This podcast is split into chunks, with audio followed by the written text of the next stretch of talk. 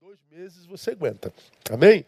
Então, hoje eu queria compartilhar uma palavra com vocês que eu vou extrair de 2 Coríntios capítulo 12. 2 Coríntios capítulo 12.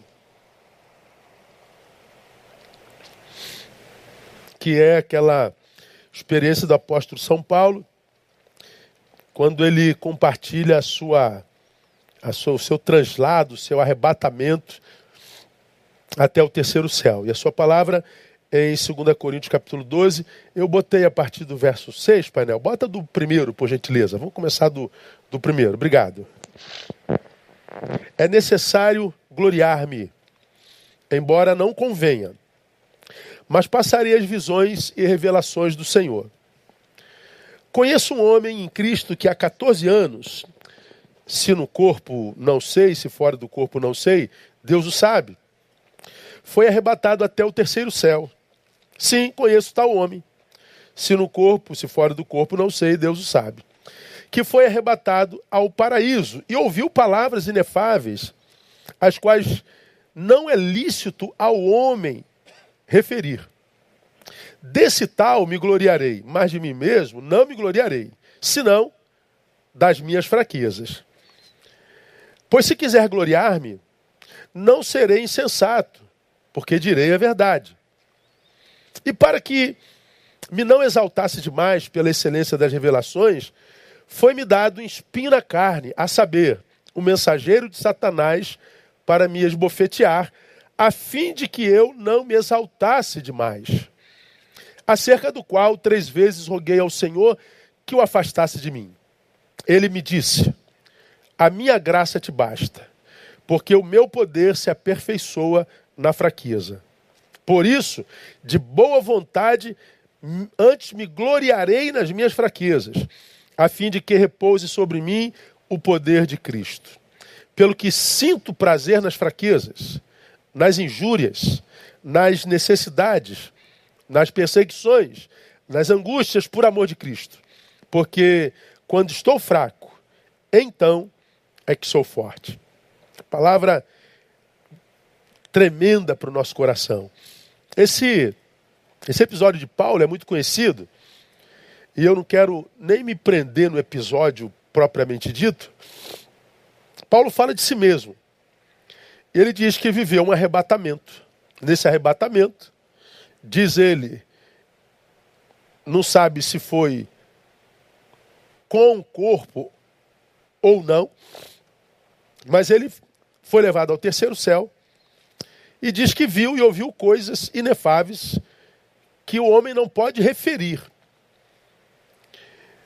Para você ter uma ideia, uma noção do que Paulo está compartilhando, os judeus acreditavam na existência de três céus.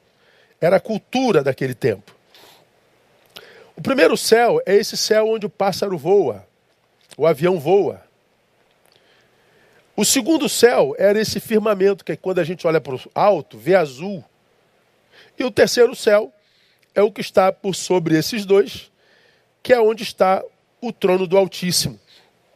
Paulo está dizendo que ele viveu uma experiência que não fez voar, onde o, o avião voa, onde o pássaro voa. Não chegou o arrebatamento a levá-lo no firmamento azul, mas diz que ele foi para além desses dois e esteve diante de Deus e ouviu coisas inefáveis, ou seja, coisas que estão para além da compreensão humana, com uma linguagem que está para além da compreensão humana, mas ele diz: Eu ouvi e vi. Ele esteve, esteve lá diante do trono do Todo-Poderoso. E ele diz que o que ele experimentou, o que ele experienciou, foi para além da capacidade humana de descrever. Mas ele diz: depois dessa experiência, eu descubro que volto para a realidade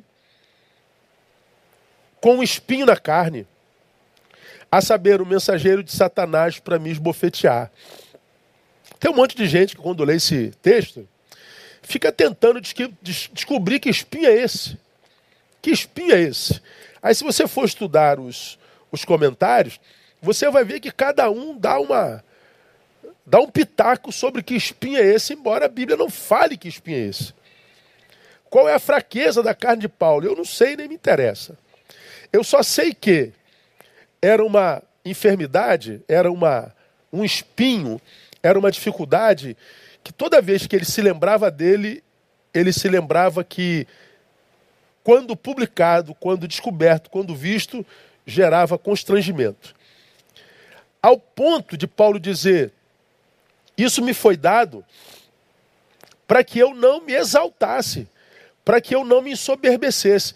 Por quê? Porque a experiência que ele viveu foi tão grande que se ele não fosse tocado, lembrado da sua fraqueza, ele ia ficar besta mesmo. A palavra é essa. Pense comigo, meu irmão. Tem crente hoje que sobe no monte aqui na porta da igreja e já desce soberbo para burro. O cara não viu nada, não, não, não, não, produziu nada, não ouviu nada.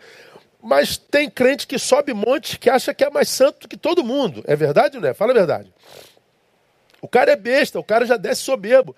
Imaginando que quem ora no monte está orando no lugar mais sagrado do que quem ora no banheiro. Não, não é mais sagrado, não, irmão. Deus procura quem o busca em espírito. Não tem a ver com a geografia.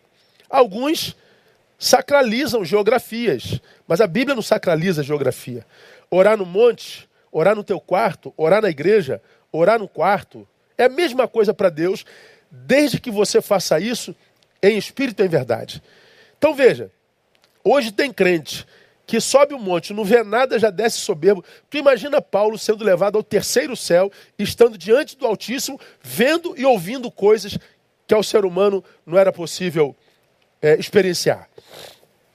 Pois é, quando ele volta, ele tem um espinho na carne que ele diz é o mensageiro de Satanás. Agora veja só, o mesmo Deus que o leva ao terceiro céu, coloca um espinho como mensageiro de Satanás. Olha que coisa terrível. Não é interessante isso? Pois bem, eu não quero discutir com os irmãos hoje que espinho é esse. Não me interessa o espinho de Paulo, nem o espinho de ninguém. As fraquezas dos outros nunca me foram uma tentação. Eu gosto de saber das suas fortalezas, das suas competências, suas deficiências nunca me foram tentação. Nunca quis saber da deficiência de ninguém. As eficiências me apetecem. As deficiências jamais, não é? Mas esse texto aqui, ele, ele me transfere uma, uma lição tão grande de vida que, que eu queria compartilhar com vocês nessa manhã. Porque Paulo, Paulo tem uma postura aqui maravilhosa, irmãos. Nessa postura do translado ao céu e o espinho do mensageiro de Satanás, ele está entre o céu e o inferno. Ele está entre o divino e o profano. Ele está entre a glória e a vergonha. E a postura de Paulo, irmão, nesses antagonismos, para mim é surpreendente. E que, que lição que eu trago para nós nessa manhã? Porque quando eu pensei nesse antagonismo, eu falei, a vida é assim também. Antagônica, dialética, você me ouve falar sobre isso mais. Tem dia que a gente acorda, parece que está no céu, aquele dia foi celestial. Tem dia que a gente acorda, parece que a gente está no inferno, aquele dia foi infernal. Tem dia que a gente acorda e a gente diz: hoje eu vou fazer, hoje eu irei, hoje eu construirei, hoje eu abraçarei, hoje eu beijarei, hoje eu comerei, hoje eu beberei, hoje eu vou viver minha liberdade. No outro dia a gente acorda e está preso na quarentena. Tem dia que a gente acorda quer viver 200 anos. Tem dia que a gente acorda e não queria ter acordado, a gente queria ter morrido naquela noite. Tem dia que a gente acorda que a gente está apaixonado por Deus, numa santidade maravilhosa. Tem dia que a gente não quer falar com Deus porque está doendo. É assim a vida. Paulo fala disso aqui. E a postura de Paulo, irmão, me revela algumas realidades muito tremendas. Porque a gente se encontra nessa dialética existencial, nessa dicotomia, gente que, como fala aqui, regularmente, eu sou repetitivo no que prego, assumo isso e faço isso propositadamente, porque para mim uma das melhores metodologias de aprendizado é a repetição. A gente se torna excelente, a gente se torna especialista naquilo que a gente pratica com muitas repetições. Quem é o melhor surfista do mundo? É aquele que surfa todo dia, o tempo demais. Quem é o melhor é, é, motociclista do mundo? É aquele que pratica motociclismo. Quem é o homem mais sábio? Aquele que estuda mais, pratica. Quem é o, o que conhece a palavra, o que pratica a palavra? Quanto mais acesso a gente tem àquela informação, daquela informação, a gente mais se torna especialista.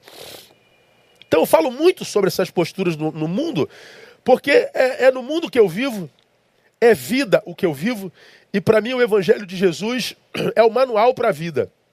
Eu não acredito que Jesus, quando revelou Sua palavra, revelou para a gente construir sobre ela um, tratado teológico. Eu não acredito que Jesus, quando revelou Sua palavra, revelou a Sua palavra para a gente construir sobre ela um tratado filosófico, antropológico. Eu não acredito que Jesus tinha em mente religião quando revelou Sua palavra. Para mim, Jesus tinha em mente legar para as suas criaturas o estilo de vida que ele gostaria de ver praticado pelas suas criaturas e pelos salvos. Então, a única forma com a qual eu consigo ler a Bíblia é para o cotidiano. Eu não consigo ler a Bíblia de outra forma. Eu não consigo criar teologias é, espetaculares sobre a palavra. Eu não consigo, respeito quem faz e acho que tem o seu papel mas não é a minha vocação, não é a minha função. A minha, a minha vocação, o meu chamado é tentar dar a você no domingo estratégia da palavra para você praticar logo depois do sermão, para você praticar na segunda-feira. Eu extraio de Paulo aqui, irmãos, algumas lições para a vida tremenda. Por quê? É, momento tão contrário como esse que a gente está vivendo, ou seja, nós estamos é, vivendo um momento não desejado. A gente está vivendo se naquela, naquela dinâmica de Eclesiastes capítulo 3, há tempo de sorrir e há tempo de chorar. Parece que a gente está no tempo de chorar. Há tempo de abraçar e deixar de abraçar. Parece que está no tempo de deixar de abraçar. Está no tempo disso e no tempo daquilo. Acho que está no tempo daquilo. A gente está vivendo um tempo não desejado nesse tempo. Não é verdade? Ah, nesse tempo antagônico, não desejado, de deixar de abraçar, de deixar de beijar, de deixar de semear, tem gente que passa por isso muito bem. Tem gente que está surtando. Ontem ah, nós lemos uma, uma reportagem, Tiago que mandou para mim, acusando que é, o Brasil bateu todos os recordes de consumo de Rivotril da história. O Brasil consome 56,6 milhões de caixas de calmantes e soníferos nesse tempo. Veja isso. 56,6 milhões de caixas de calmantes e soníferos. O salto das vendas de Rivotril explodiu nessa pandemia. Ou seja, o povo está pirando. Outros estão dando festa. Uns passam pelo luto enlouquecendo, outros passam chorando com gratidão. Uns passam pelo desemprego em pânico, outros em fé. Uns passam pela dor adorando, outros passam murmurando. Uns foram difamados, se matam, outros não são afetados. Uns erraram e a culpa carcome, outros só erguem Nesse texto, eu vejo Paulo falando de três poderes capazes de desqualificar a qualidade da vida de um ser humano. E para mim são poderes que estão entre os três maiores: a dor, a culpa e a reputação. E Paulo mostra, com suas posturas, que a dor, a adversidade, a culpa e a reputação arranhada não são problemas para algumas pessoas. Nesse texto, a gente aprende com Paulo. Vamos lá. Primeiro, que o meu problema não é minha dor, o teu problema não é tua dor. A dor não é problema. Olha que coisa interessante. Paulo é arrebatado ao terceiro céu. Quando volta do céu, tem um espinho do diabo. Um espinho que desqualificava a sua vida, o incomodava, gerava dor. E ele diz: Pai, tira de mim esse espinho, tira de mim essa dor, tira de mim essa é, é, a produção desse mensageiro, que a gente não sabe qual é. Mas Paulo diz que ele orou três vezes. Três vezes era o número que eles acreditavam, era o máximo que se podia orar. Paulo está dizendo: eu orei e pedi a Deus o máximo que eu podia, para Deus me tirar essa dor, para que Deus me tirasse essa angústia. Mas veja lá, Deus não tirou a dor de Paulo. Deus disse não a Paulo. E mesmo assim, Paulo diz que tinha prazer na vida, pelo que sinto prazer nas fraquezas, pelo que sinto prazer nas injúrias, pelo que sinto prazer nas necessidades, pelo que sinto prazer nas perseguições, pelo que sinto prazer a despeito do espinho, a despeito da dor. Esse texto, amados, é, me é curioso. Sabe por quê? Porque para a maioria de nós, eu diria 99% das pessoas, se não mais, entendemos que o prazer é exatamente o oposto da dor. Se eu estou com prazer na vida, eu não sinto dor. Se eu estou sentindo dor, eu estou incapacitado para sentir prazer. Diga que não é assim que a gente pensa. É assim ou não é? É. Mas Paulo está dizendo: Deus não tirou o meu espinho. Eu estou sendo perseguido. Eu estou sendo injuriado. Mas ele está dizendo: ainda assim eu estou sentindo prazer.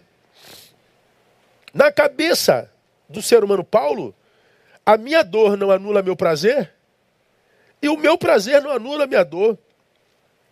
Para a maioria de nós, ambos os sentimentos não podem coabitar o mesmo corpo, não podem habitar a mesma pessoa, a mesma realidade, ou dor ou prazer, ou prazer ou dor. Mas não é isso que a palavra ensina. Há o texto na Bíblia Sagrada, João 16, 33, que eu e você conhecemos bem, que diz assim: tenho-vos dito essas coisas para que em mim tenhais paz. No mundo tereis aflição ou tribulações, mas tem de bom ânimo, eu venci o mundo. Tenho-vos dito essas coisas para que em mim tenhais paz. Olha o que o Evangelho está dizendo. As palavras do Cristo são palavras que geram paz ao mesmo tempo que diz: No mundo tereis aflições, tribulações. Então, esse texto aglutina, esse texto congrega tribulações, aflições, com paz, ânimo e esperança. Eu vos escrevo essas coisas para que em mim tenhas paz, diz Jesus. No mundo tereis tribulações, mas tem de bom ânimo, eu venci o mundo. Ele está dizendo: em mim vocês têm paz. Mas paz que me tira do mundo? Não. Eu não tenho como viver em outro lugar senão no mundo, no qual eu tenho tribulação e angústia. Mas ele está dizendo, a despeito da tribulação e da angústia, eu vivo paz que é produto da palavra, e essa paz que é produto da palavra, no mundo angustiante, gera em mim ânimo e esperança de que eu vou vencer o mundo. O texto não diz que ele vai tirar a tribulação, o texto não diz que ele vai tirar a dor, o texto, o texto não diz que ele vai tirar os antagonismos, as adversidades. Ele está dizendo que no meio de tudo isso, no meio da dor, eu ainda assim vou sentir paz e prazer. Então, escuta o que eu vou lhe falar. O nosso problema não é a nossa dor, não. Nosso problema é o valor que a gente dá a ela. Nosso problema é o poder que a gente lega a ela. Tem gente que quando a dor chega fala assim: eu não vou suportar isso. É, não vai mesmo. Por quê? Porque a dor é insuportável? Não. Porque você se posturou como alguém menor do que aquela dor. Você já fez uma ação profética de futuro. Vou sucumbir. E sucumbe, não é porque a dor foi maior do que você, foi, foi porque você se declarou menor do que a dor. Seu problema não foi sua dor, foi a sua palavra a respeito de si mesmo. Não é claro a palavra, irmão? Eu fico pensando, eu tenho tratado de muitos enlutados nesse tempo, muitos irmãos. Na nossa igreja são quatro, mas a, a magnitude do nosso ministério, da nossa influência não é só aqui. Então eu tenho, eu tenho ouvido gente todo dia. Essa semana eu confesso, dei uma quebrada, dei uma. Dei uma. É, como é que eu diria? Eu dei uma rateada. Meu carro deu uma rateada, deu uma, deu uma tossida. Né? Morte, morte. Morreu mãe de fulano, morreu mãe de cicrano, morreu pai de cicrano, morreu filho de fulana. Essa semana foi uma semana de muitas mortes, de gente muito querida, sabe? E gente para quem a gente tem emprestado o nosso afeto de verdade, e gente que nos ama e que espera receber de nós uma palavra de conforto, de consolo. E às vezes a gente não tem palavra para dar. A gente não sabe tudo, a gente não, não tem resposta para tudo. Então, o bombardeio de mais notícias e a necessidade de ter que produzir no meio disso é, é absurdamente cansativo, assim, desgastante. Vocês não têm noção de como a coisa é, não. Ah, mas Deus sabe todas as coisas. Uma mãe enterrou a sua, a sua filha, sua filha única. Diz o que para uma mãe dessa? Você olha no jornal, senhora de 104 anos se recupera do Covid. Diabética, hipertensa, mas com 104 anos é curada. E a menina de 9 morre. O que, que você fala? O que, que você diz?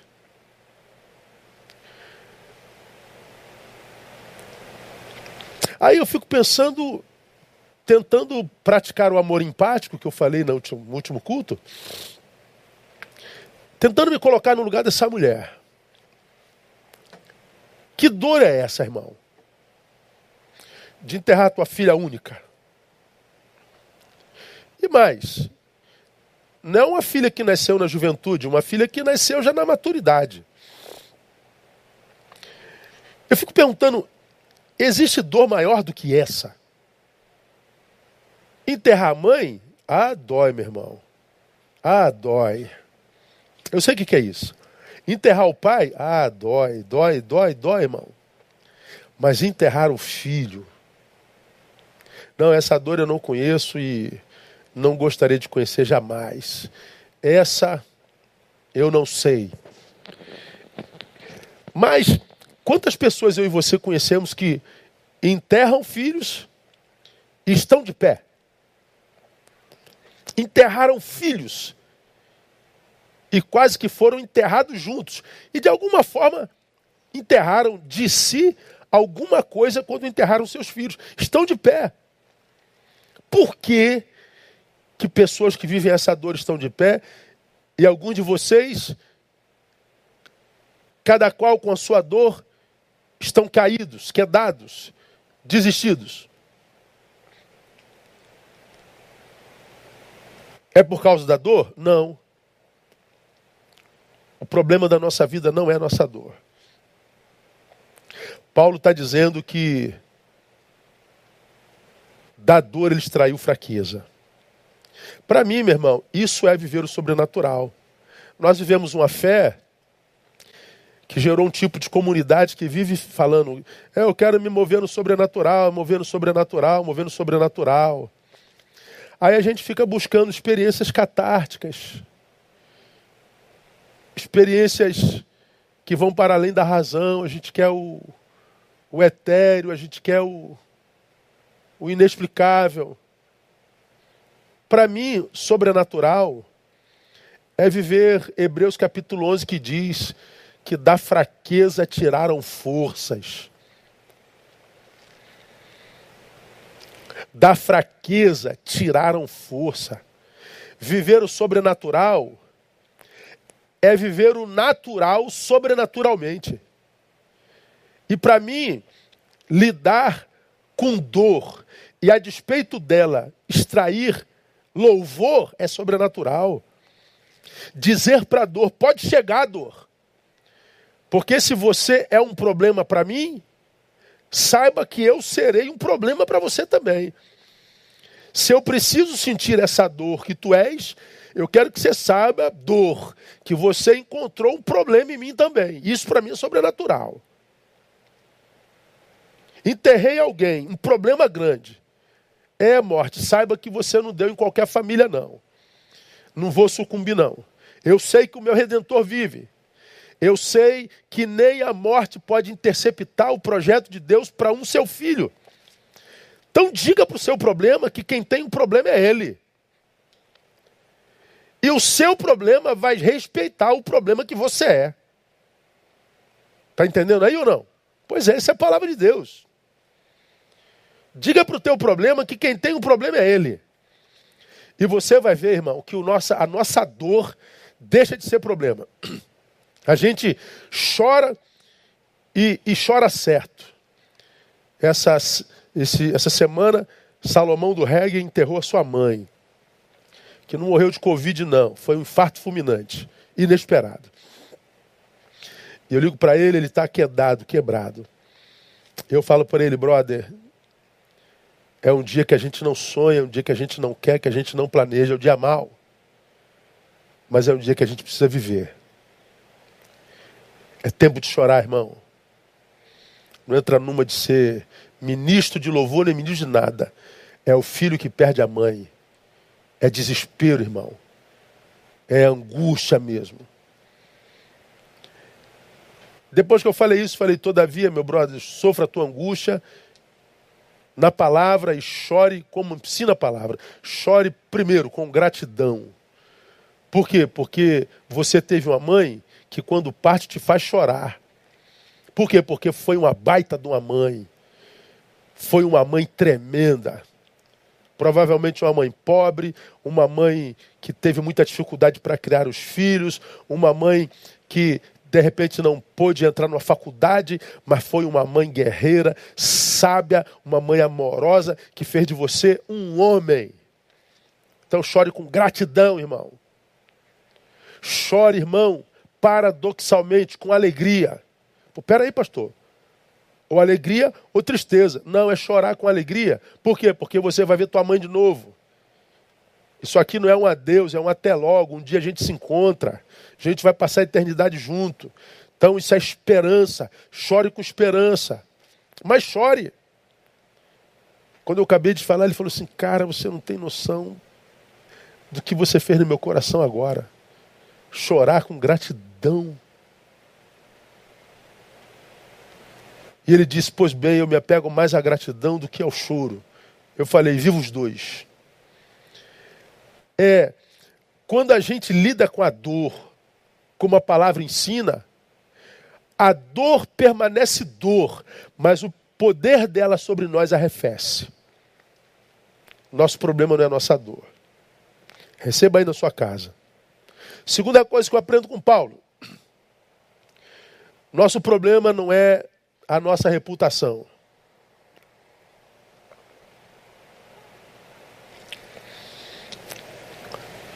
Pastor, falaram mal de mim. Pastor, estão criticando nas redes.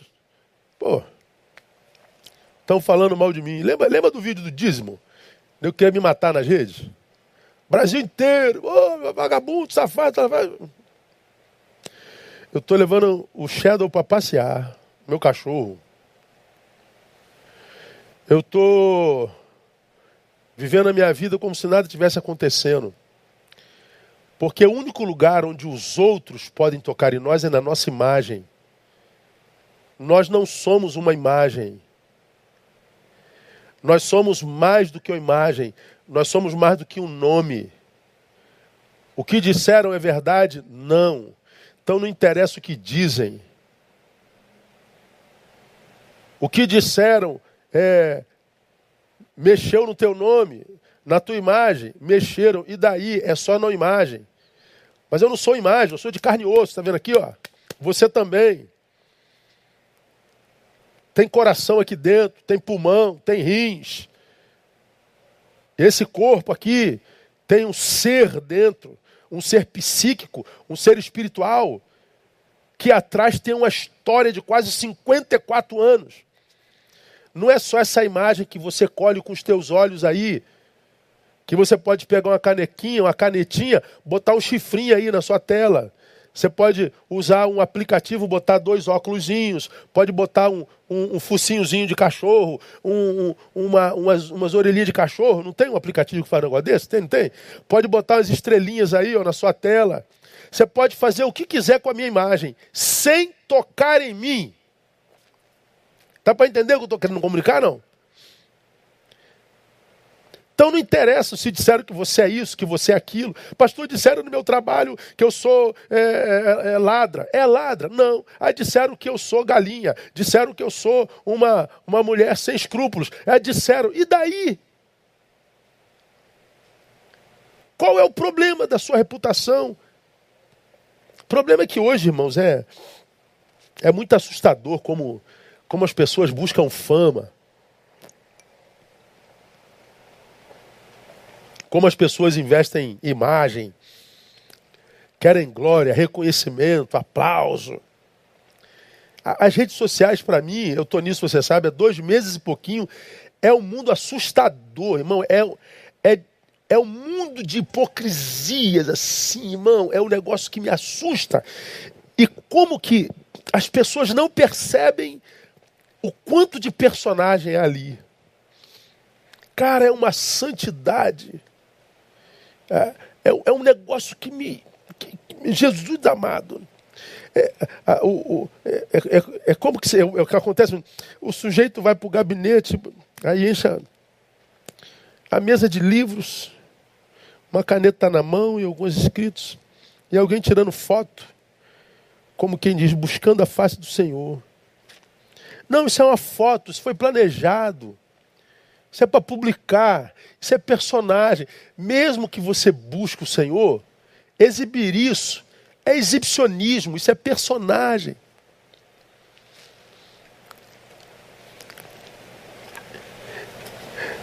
A gente está numa quarentena, preso em casa, e a pessoa está maquiada o tempo inteiro. Troca de roupa para. Meu Deus, é uma, é uma insanidade essa, essa ganância pela fama, pela imagem, pelo like. Isso é doença. Só que, como é a doença comum, é uma pandemia mundial, a gente não reconhece mais como doença. Porque não mata como Covid. Não mata biologicamente, mas existencialmente. Porque você passa, sem saber, valorizar mais a sua imagem do que a sua própria realidade, de modo que quando toca a tua imagem, a tua realidade adoece. De onde vem, irmão, essa, essa, esse desejo assustador por imagem, por boa reputação, gente que não aguenta uma crítica, gente que não aguenta uma rejeição, gente que não aguenta um comentário contrário? Por que será que é assim? Agora veja só, irmão. Paulo compartilha sua fraqueza e diz assim, gente, olha só, sabe esse cara que vocês sabem foi trasladado ao terceiro céu? Sim, Paulo, que coisa tremenda. Só um homem de Deus pode ir ao terceiro céu. Pois é, esse homem tem um espinho na carne que foi o diabo que botou. Eu tenho um podre, viu, gente? Eu não sou isso tudo que vocês imaginam, não. Como quem diz, só saiu na rede o meu translado ao terceiro céu. Mas o espinho a gente esconde, não esconde? Fala a verdade. Você não esconde? Que tem uma atração por aquela vizinha tua, por aquela irmã tua?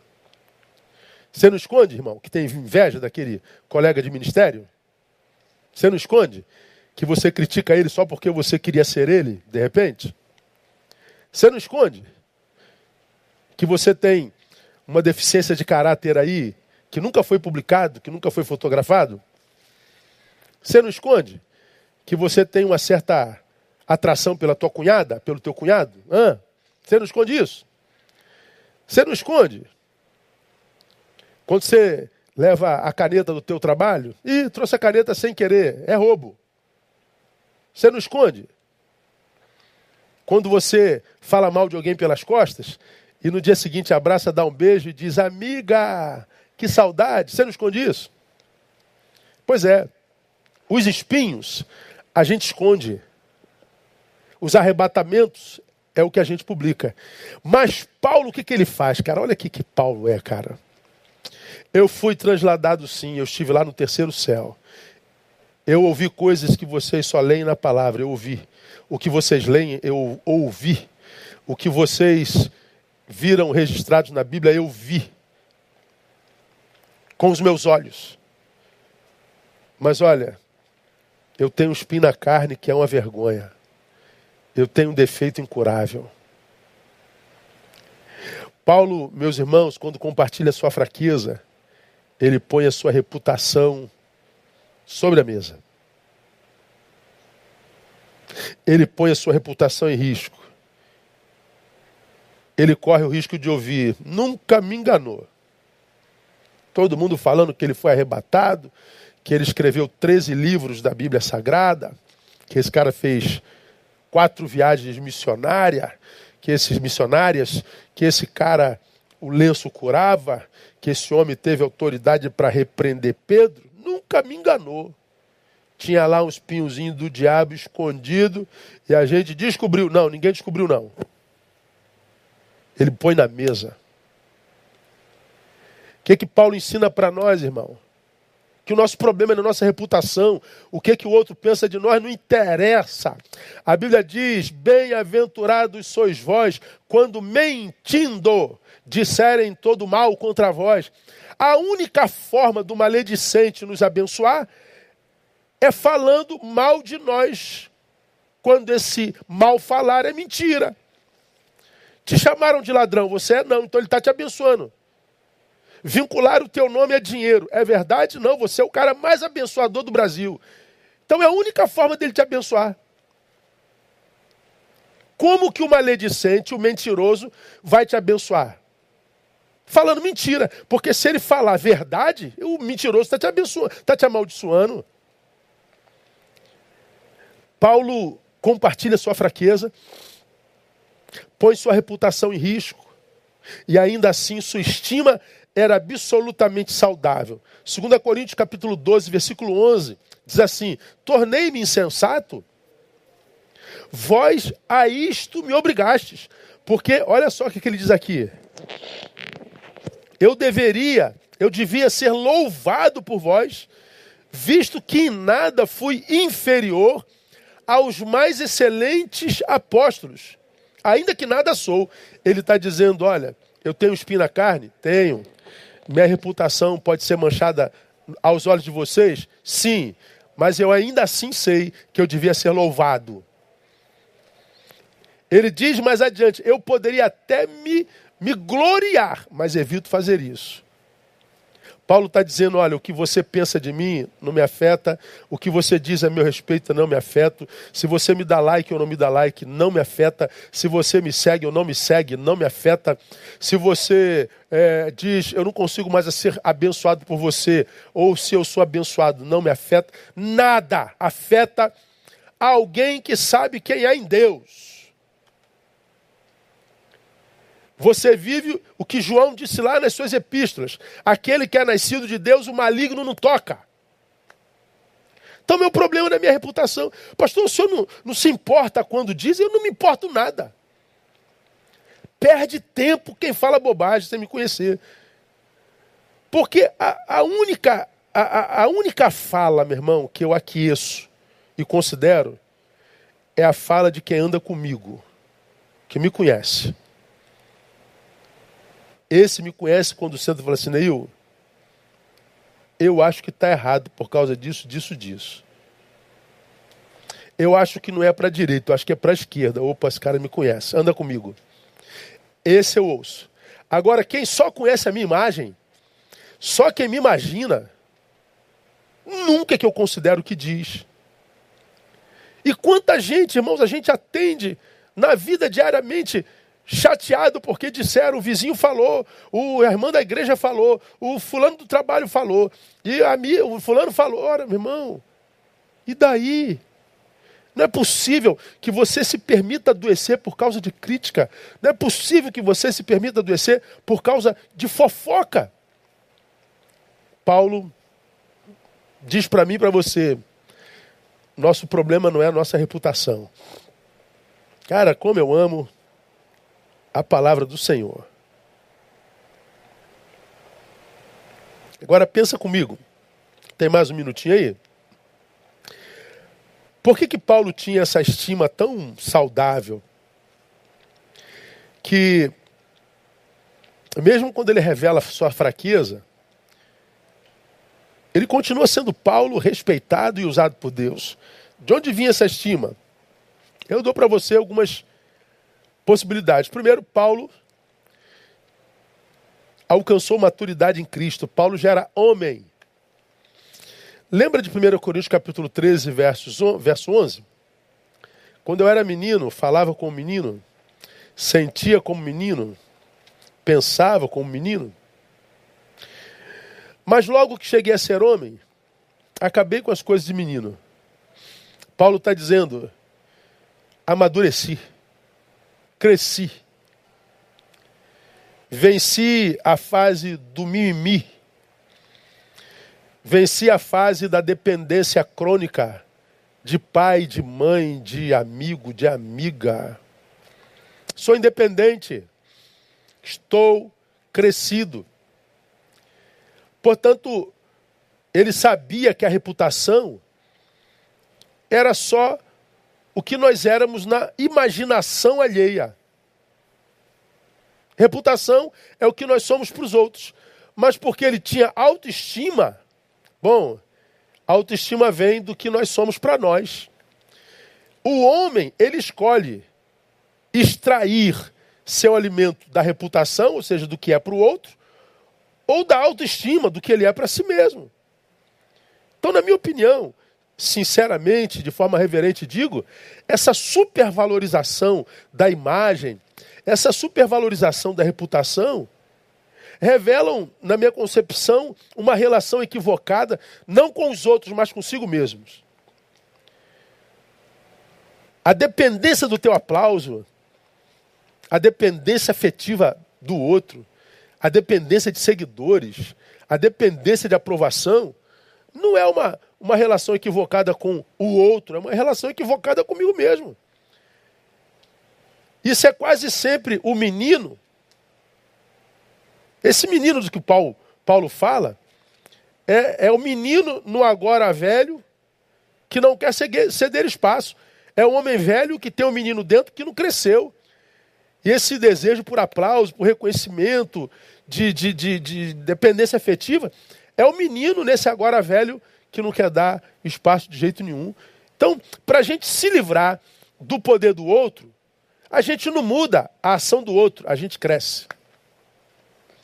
Quem tem entendimento, entenda. E vamos terminar. Paulo me ensina que o nosso problema não é nossa dor, nosso problema não é nossa reputação, e nosso problema também não é nossa culpa. Quanta gente carcomida pela culpa. Relação equivocada com o passado, né? Agora, Pense comigo mais um pouquinho para a gente terminar. Quem foi Paulo? Esse cara que está dizendo: olha, da dor eu extraio prazer. Minha reputação não me interessa nem um pouco. O que você pensa de mim não me afeta, diz Paulo. Mas ele está dizendo: nem a culpa me para. Lembra de quem foi Paulo? Paulo foi perseguidor da igreja.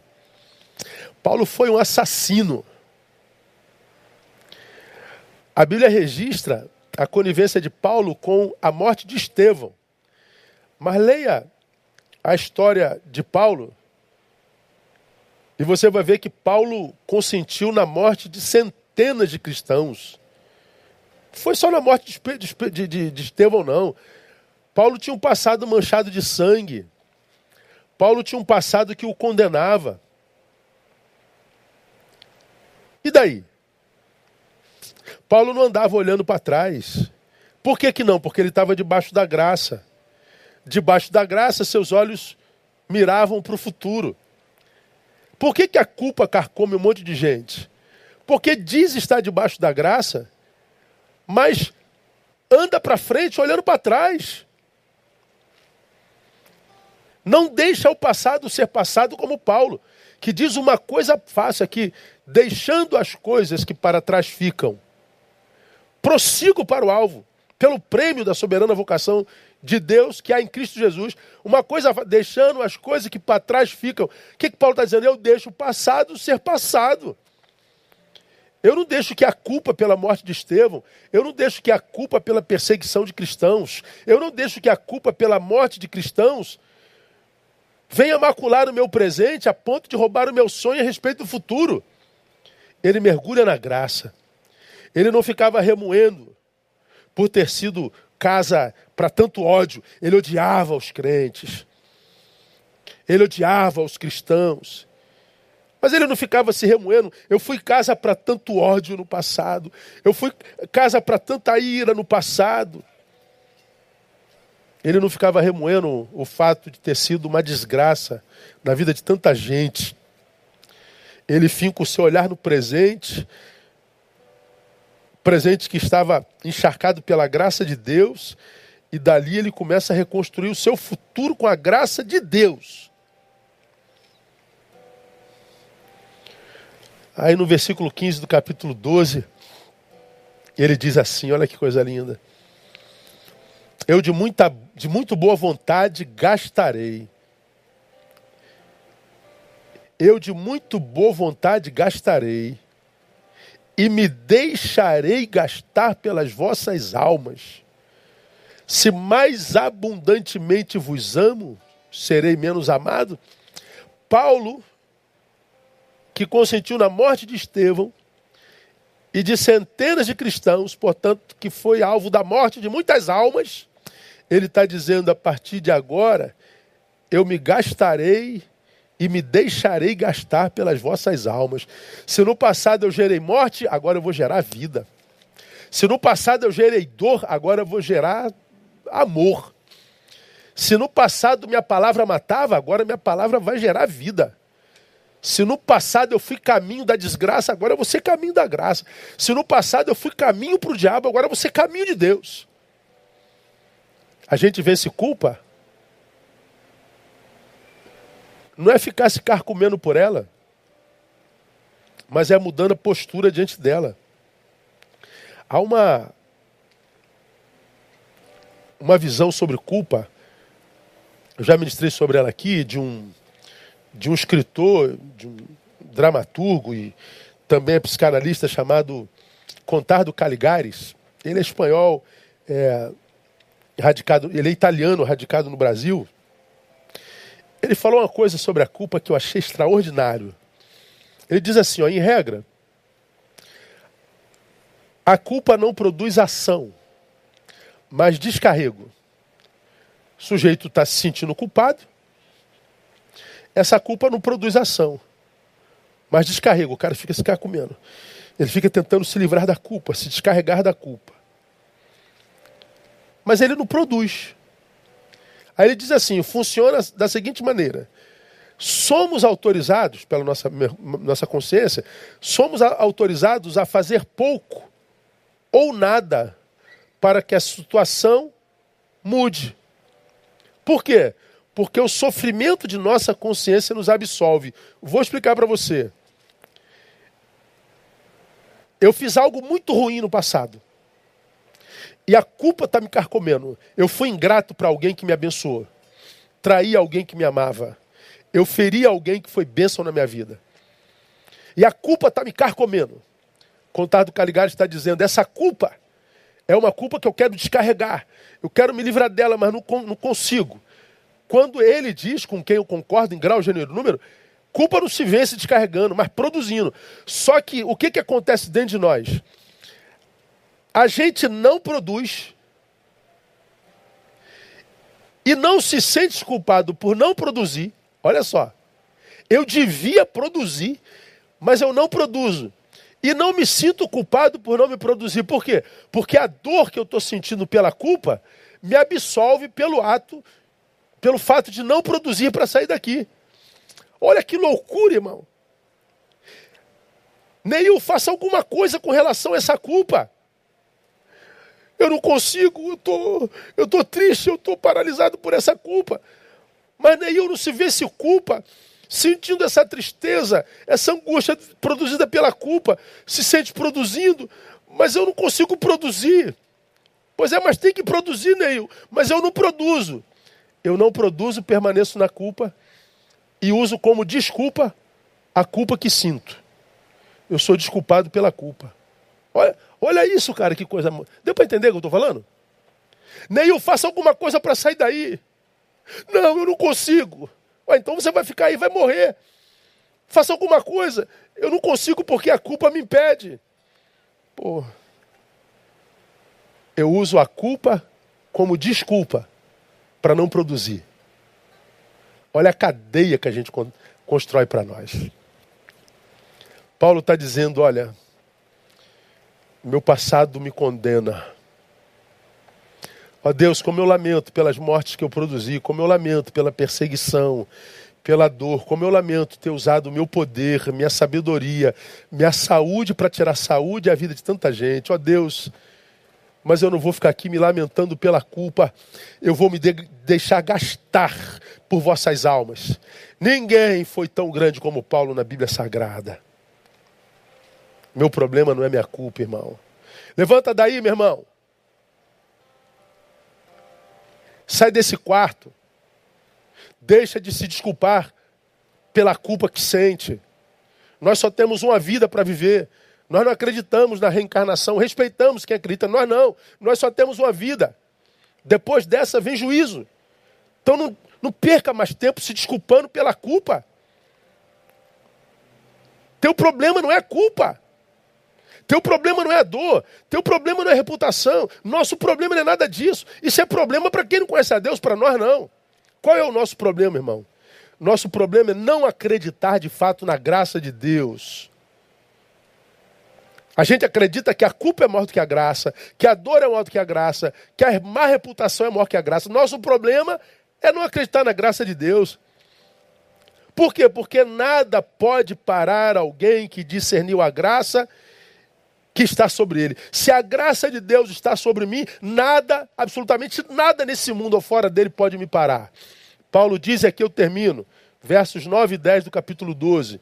E ele me disse: A minha graça te basta, porque o meu poder se aperfeiçoa na fraqueza. Eu estou me sentindo fraco, com dor, culpado e, e com má reputação. Pois é, o poder de Deus se manifesta é aí, se você está assim, é aí que Deus se manifesta.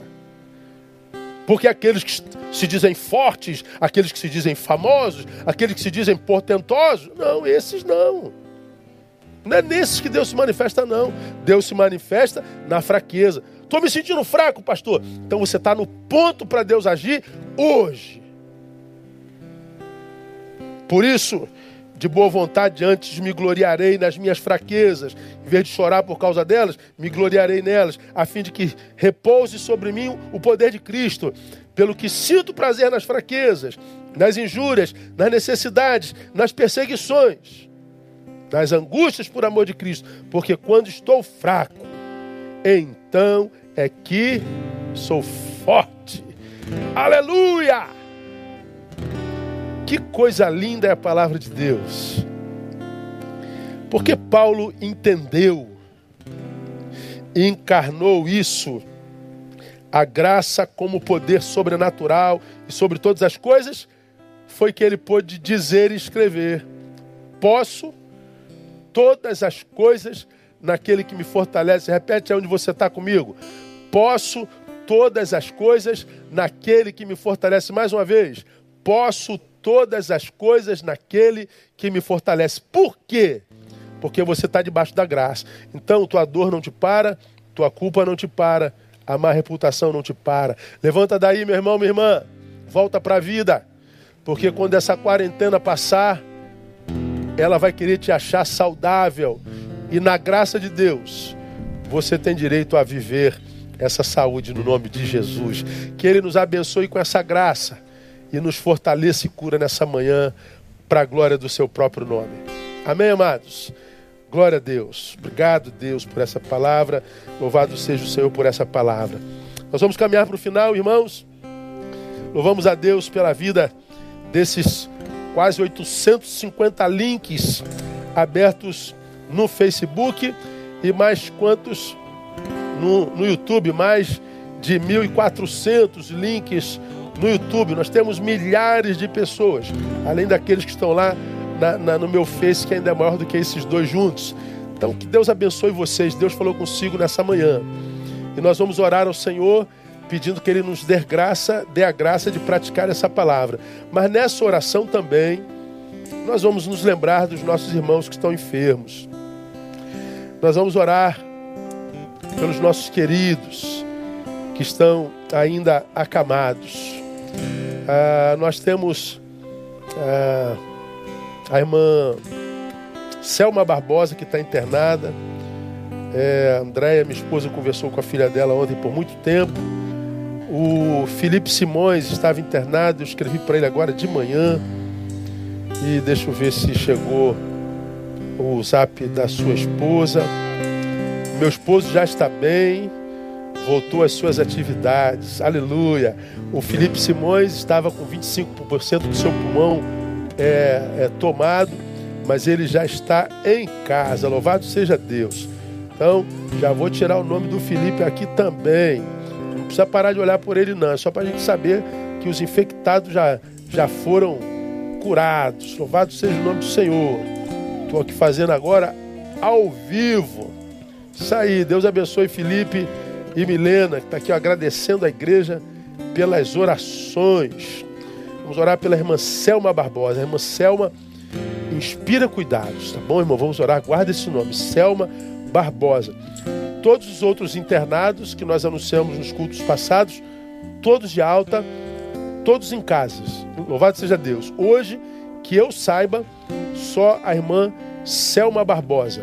Irmão Ronaldinho e a esposa Lúcia já estão também fora de perigo. Então todos já estão é, livres.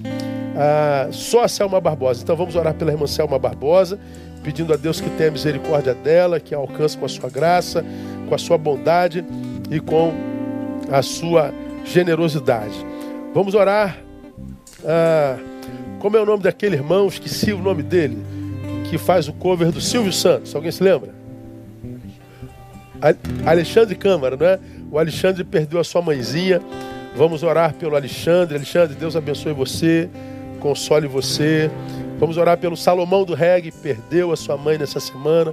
Vamos orar pela Flávia Genaio, perdeu a sua mãe nessa semana também. E tantas outras famílias enlutadas com as quais. Quem? Jorge.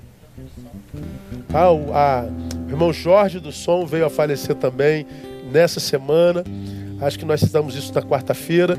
Então, é, números virando nomes, lamentavelmente. Então, nas suas orações, meus irmãos, se lembrem das famílias enlutadas. E eu tenho dito aos irmãos: a perda de um ente amado dói muito, mas não poder se despedir deles é, dói demais também.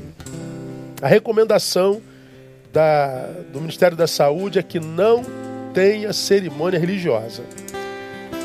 É, vai direto para o túmulo, dez pessoas no máximo, e pronto. Nós aqui da nossa igreja estamos aconselhando. Faça com a sua família. Dois, três, quatro, cinco. Só. Uma oração, acabou. Quando nós voltarmos aqui na nossa comunidade, nós vamos fazer um grande culto de despedida desses irmãos. Vamos colocar o nome dos irmãos que partiram aqui no nosso tabernáculo e vamos fazer um grande culto de gratidão a Deus pela vida delas. Eu lamento não poder ir em todos os funerais. Sinto muito. Sou absolutamente asmático, sou é, adepto da rinite, tá cometido por rinites graves. Estou aqui nesse momento ó, com as duas narinas tomadas, alergias horrendas, sou, sou, sou grupo de risco grande, problemas pulmonares e tudo mais. Então eu lamento não poder estar nos, nos velórios, nas pedidas, porque tem um poder simbólico, sobrenatural e curativo. Mas ah, quando isso tudo acabar, nós vamos fazer um grande culto de despedida e vamos louvar ao Senhor por eles. Mas vamos orar por eles, vamos ter misericórdia deles e vamos lembrar da irmã Selma Barbosa que está internada nesse exato momento. Vamos orar, depois nós vamos louvar e depois só voltamos às 18 horas e contamos com a presença de vocês todos que estão aqui conosco nessa manhã. Vamos orar ao Senhor. Pai, muito obrigado pelo teu cuidado, pela tua bondade, pela tua generosidade. Muito obrigado pela tua palavra que nos tem dado norte à vida. Muito obrigado pela tua palavra que nos coloca na postura certa diante da adversidade da vida. Por essa palavra que é tão clara que só não entende quem não quer entender. Porque qualquer um que deseja entender, entende quando ela é pregada com sabedoria do Espírito Santo. Muito obrigado Deus, porque nesse tempo de dor, aprendemos que a dor não é o nosso problema. Muito obrigado porque nesse tempo de difamação, onde todos se metem na vida de todos, onde todos falam mal de todos, onde todos inventam tudo sobre todos. Muito obrigado porque a nossa reputação não é nosso problema. Muito obrigado a Deus porque num tempo onde pessoas adoecem por causa da culpa, Pessoas se matam por causa da culpa. Muito obrigado porque aprendemos que a culpa não é nosso problema. Dor, reputação e culpa não podem parar aquele que está mergulhado na graça. Muito obrigado porque a tua graça é maior do que qualquer problema. Ajuda-nos a viver nessa graça. Que essa graça cure os enfermos. Que essa graça, ó Deus, console os enlutados. Que essa graça, ó Deus, cubra a irmã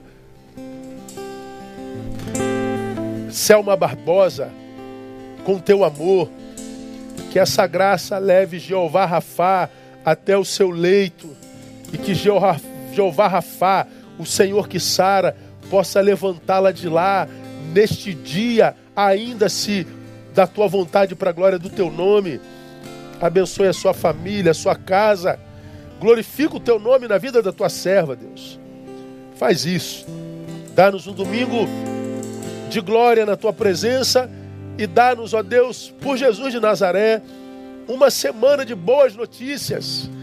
Que essa semana, ó Deus, nós tenhamos uma boa notícia, a notícia que todos queremos.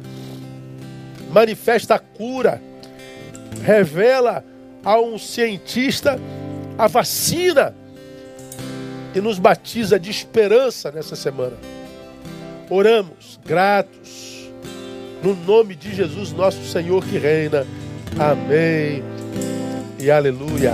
Glória a Deus. Igreja amada, amados irmãos e irmãs espalhados por esse planeta, tenham um bom domingo, um bom apetite. Que essa semana seja linda para cada um de nós. E logo mais às 18 horas, palavrão, hein?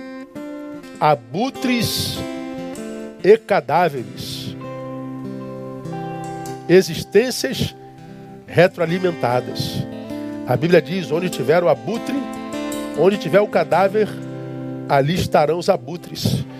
Tem muita gente que é abutre e não sabe, e pede para que Deus alimente sua vida E Deus não faz, porque abutre se alimenta de morte.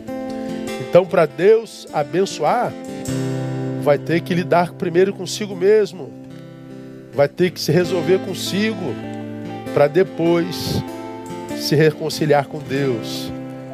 Antes de Deus trabalhar em mim, eu tenho que trabalhar em mim.